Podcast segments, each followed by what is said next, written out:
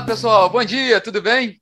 Quinta, quarta-feira, 20 de outubro de 2021. Eu sou Rodrigo Polito e este é o Minuto Megawatt de hoje, transmitido todos os dias às 9 da manhã em live no Instagram e que fica disponível em podcast nas plataformas de streaming. Bom, nos destaques desse bate-papo dessa quarta-feira, é, vamos trazer atualizações sobre a privatização da Eletrobras, sobre o plano de privatização da Eletrobras, porque houve uma definição ontem, né, no Conselho de, do Programa de Parcerias de Investimentos do governo. E também vamos falar sobre a agenda do dia de hoje, né, com destaque para a reunião do CNPE, que também pode definir o preço da energia da usina de Angra 3 para a retomada do, do empreendimento, e também sobre o relatório de produção da Petrobras, que está para sair hoje no fim do dia, né? O relatório de produção de petróleo e gás e de vendas de combustíveis também da companhia, da petroleira. Bom, vamos lá. Vamos começar o bate-papo pela privatização da Eletrobras. É, ontem, o Conselho do Programa de Parcerias de Investimentos, o CPPI, aprovou a modelagem da privatização da companhia. A Camila Maia ela acompanhou o assunto pela Megawatt, inclusive tem material na plataforma sobre o assunto. E a operação que foi desenhada pelo BNDES prevê a emissão de 23,2 bilhões de reais em ações da Eletrobras, com o objetivo de reduzir a participação da União para 45% do capital votante da nova Eletrobras, da companhia. Né? Nesse caso, ela se tornaria privada, perderia o controle estatal. Caso a emissão primária não seja suficiente para reduzir a participação da União nesse patamar de 45%, a, a Eletrobras pode fazer uma nova emissão, uma emissão secundária, para, para vender participações dela, da União, perdão, poderá vender participação, é, uma oferta secundária para vender participação dela, e aí sim atingir os 45% da oferta secundária. Os funcionários e aposentados da Eletrobras terão prioridade na aquisição de até 10% das ações ofertadas, e até como o Guilherme que está acompanhando aqui comentou, né, essa possibilidade do investidor geral poder utilizar o FGTS para comprar as ações a, a prioridade é dada para os funcionários e aposentados, mas qualquer pessoa física residente domiciliada no Brasil poderá adquirir ações da Eletrobras com recursos do FGTS. Bom, é, eu, com essa definição ontem, né, essa modelagem apre, apresentada e aprovada agora pelo governo, o programa de privatização da Eletrobras de fato avançou. Né? É, a modelagem ela era aguardada para esse período mesmo de outubro e, e, e, atendeu aquele cronograma. Os próximos passos agora são muito importantes. Né? É, primeiro é a aprovação pelo Tribunal de Contas da União de tudo isso, que foi já definido pelo governo até então. Né? Então, o TCU precisa referendar ali né, confirmar esses valores, e é interessante a gente ver um movimento muito de aproximação do Ministério de Minas e Energia ao TCU, de diálogo, né? O Ministério tem, tem feito várias reuniões com o TCU, então tentando deixar também a par né, de todos os acontecimentos para que também possa atender esse cronograma. Né? A expectativa no cronograma oficial da Eletrobras é que o TCU possa aprovar todo, todos os números até o fim desse ano, para que a operação de fato possa ocorrer em fevereiro de 2022. O segundo passo, passo importantíssimo nesse processo de privatização da Eletrobras é a segregação da Eletronuclear e de Itaipu, da, da Eletrobras, já foi criada aquela empresa nova estatal, né, a NBB Par, pelo presidente Jair Bolsonaro, e ainda vai ser estruturada ali para abrigar esses ativos do, da a participação, o controle da eletronuclear e a representação ali da parte brasileira de Itaipu Nacional, porque pela Constituição nem a geração de energia nuclear, nem o, o, o Tratado de Itaipu também não permite que a geração de energia nuclear e a operação de Itaipu fiquem em mãos privadas, né? E, e também isso também precisa de aval do TCU. O importante agora é a gente ver qual vai ser a reação do mercado com relação a essas aprovações ontem do governo, que foram muito importantes. Ontem as ações da Eletrobras fecharam embaixo, fecharam embaixo de mais de 3%, mas antes ainda da divulgação desses números pelo governo. E também acompanhou o mercado. O próprio Bovespa ontem recuou mais eh, cerca de 3%, então foi um, foi um dia de quedas mesmo. Hoje a gente vai ver como os investidores de fato reagiram a, aos dados apresentados, aprovados pelo governo ontem. Também fechando ali informações de ontem, a ANEEL fez aquela reunião ontem da diretoria ordinária e ela adiou o, a decisão sobre os reajustes né, da Enel Goiás, CPFL Piratininga, EDP São Paulo e a revisão tarifária da Neoenergia Distribuição Brasília.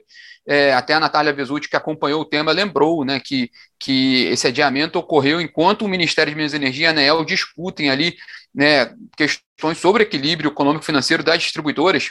Amanhã tem, de fato, aquela reunião prevista, aí agora sim, uma reunião do Ministério com a Brad para discutir o assunto. A Brad tem uma expectativa que possa ser, haver já alguma solução com relação ao equilíbrio econômico-financeiro das distribuidoras, principalmente por causa do déficit das bandeiras tarifárias, que não conseguem cobrir todos os custos que as distribuidoras estão tendo agora. Essa reunião ficou marcada para amanhã.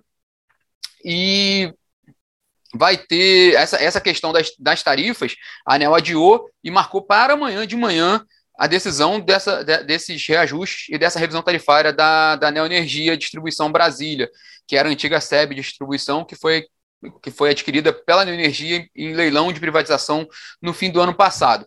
É, essa, essas definições das tarifas estão marcadas para amanhã, nove e meia da manhã, numa reunião extraordinária da ANEEL. Só fechando o pacote da reunião do Ministério com as distribuidoras, é, ficou, o que ficou definido, né? na segunda-feira houve aquela reunião interna do Ministério para analisar o assunto, mas de fato tem essa reunião amanhã na agenda da, da, da do Ministério para, principalmente pela secretária executiva da pasta, Marisete Pereira, com a Abrad, Associação das Distribuidoras, para discutir ainda essa questão do, do equilíbrio das distribuidoras.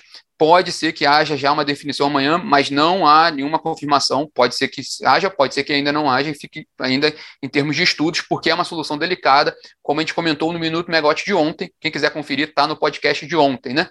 E para fechar o pacote de ontem, o grupo português Galp, a petroleira portuguesa Galp, comprou dois projetos de energia solar no Brasil, que totalizam quase 600 megawatts de capacidade instalada, um, na Bahia e outro no Rio Grande do Norte. É um movimento muito interessante porque a Galp é, ela tem participação grande no Brasil, né? Ela é sócia da Petrobras em vários ativos no pré-sal e é o primeiro passo que ela dá em energia renováveis no Brasil, né? O, o esse primeiro passo da, da Galp e ela e ela tem já um portfólio lá fora, né? De 4,7 gigawatts de capacidade agora no Brasil vai adquirir esses projetos de 600 megas e ela tem meta de alcançar 12 gigawatts de capacidade instalada de fontes renováveis até 2030. E é importante pontuar porque isso é um caso claro do que a gente conversa algumas vezes sobre transição energética, movimentação de grandes petroleiras, de companhias de óleo e gás para áreas de, de fontes renováveis, né? nesse, momento aí, que, que, nessa discussão toda que, que existe em, de redução né? de, de fontes fósseis, né? de neutralidade das emissões de gases do efeito estufa. Então, é o movimento das petroleiras para as fontes renováveis. É, houve uma pergunta aqui sobre o aumento da energia, só confirmando, é a questão da, da, das, dos reajustes tarifários de três distribuidoras, Enel Goiás, SEB, é, Enel Goiás, CPFL, Piratininga e Neoenergia Distribuição Brasil. Perdão, vamos lá. Enel Goiás, EDP São Paulo, CPFL Piratininga, reajustes tarifários e revisão tarifária da Neoenergia Distribuição Brasília. Esses quatro temas estão em reunião extraordinária da NEL amanhã de manhã, para, ser, para serem definidos, até porque o, o, o aniversário dessas empresas já é no dia 22 de outubro. Bom, vamos para a agenda de hoje. Né? Depois de todo esse pacotão de ontem, que foi um dia muito importante, hoje também não vai ser diferente. É, primeiro, acompanhar de fato qual vai ser a movimentação do mercado em relação à Eletrobras, qual, qual vai ser a reação dos investidores. Segundo, amanhã, né, é, hoje também, pela manhã, 10 horas da manhã, tem reunião do Conselho Nacional de Política Energética, CNPE.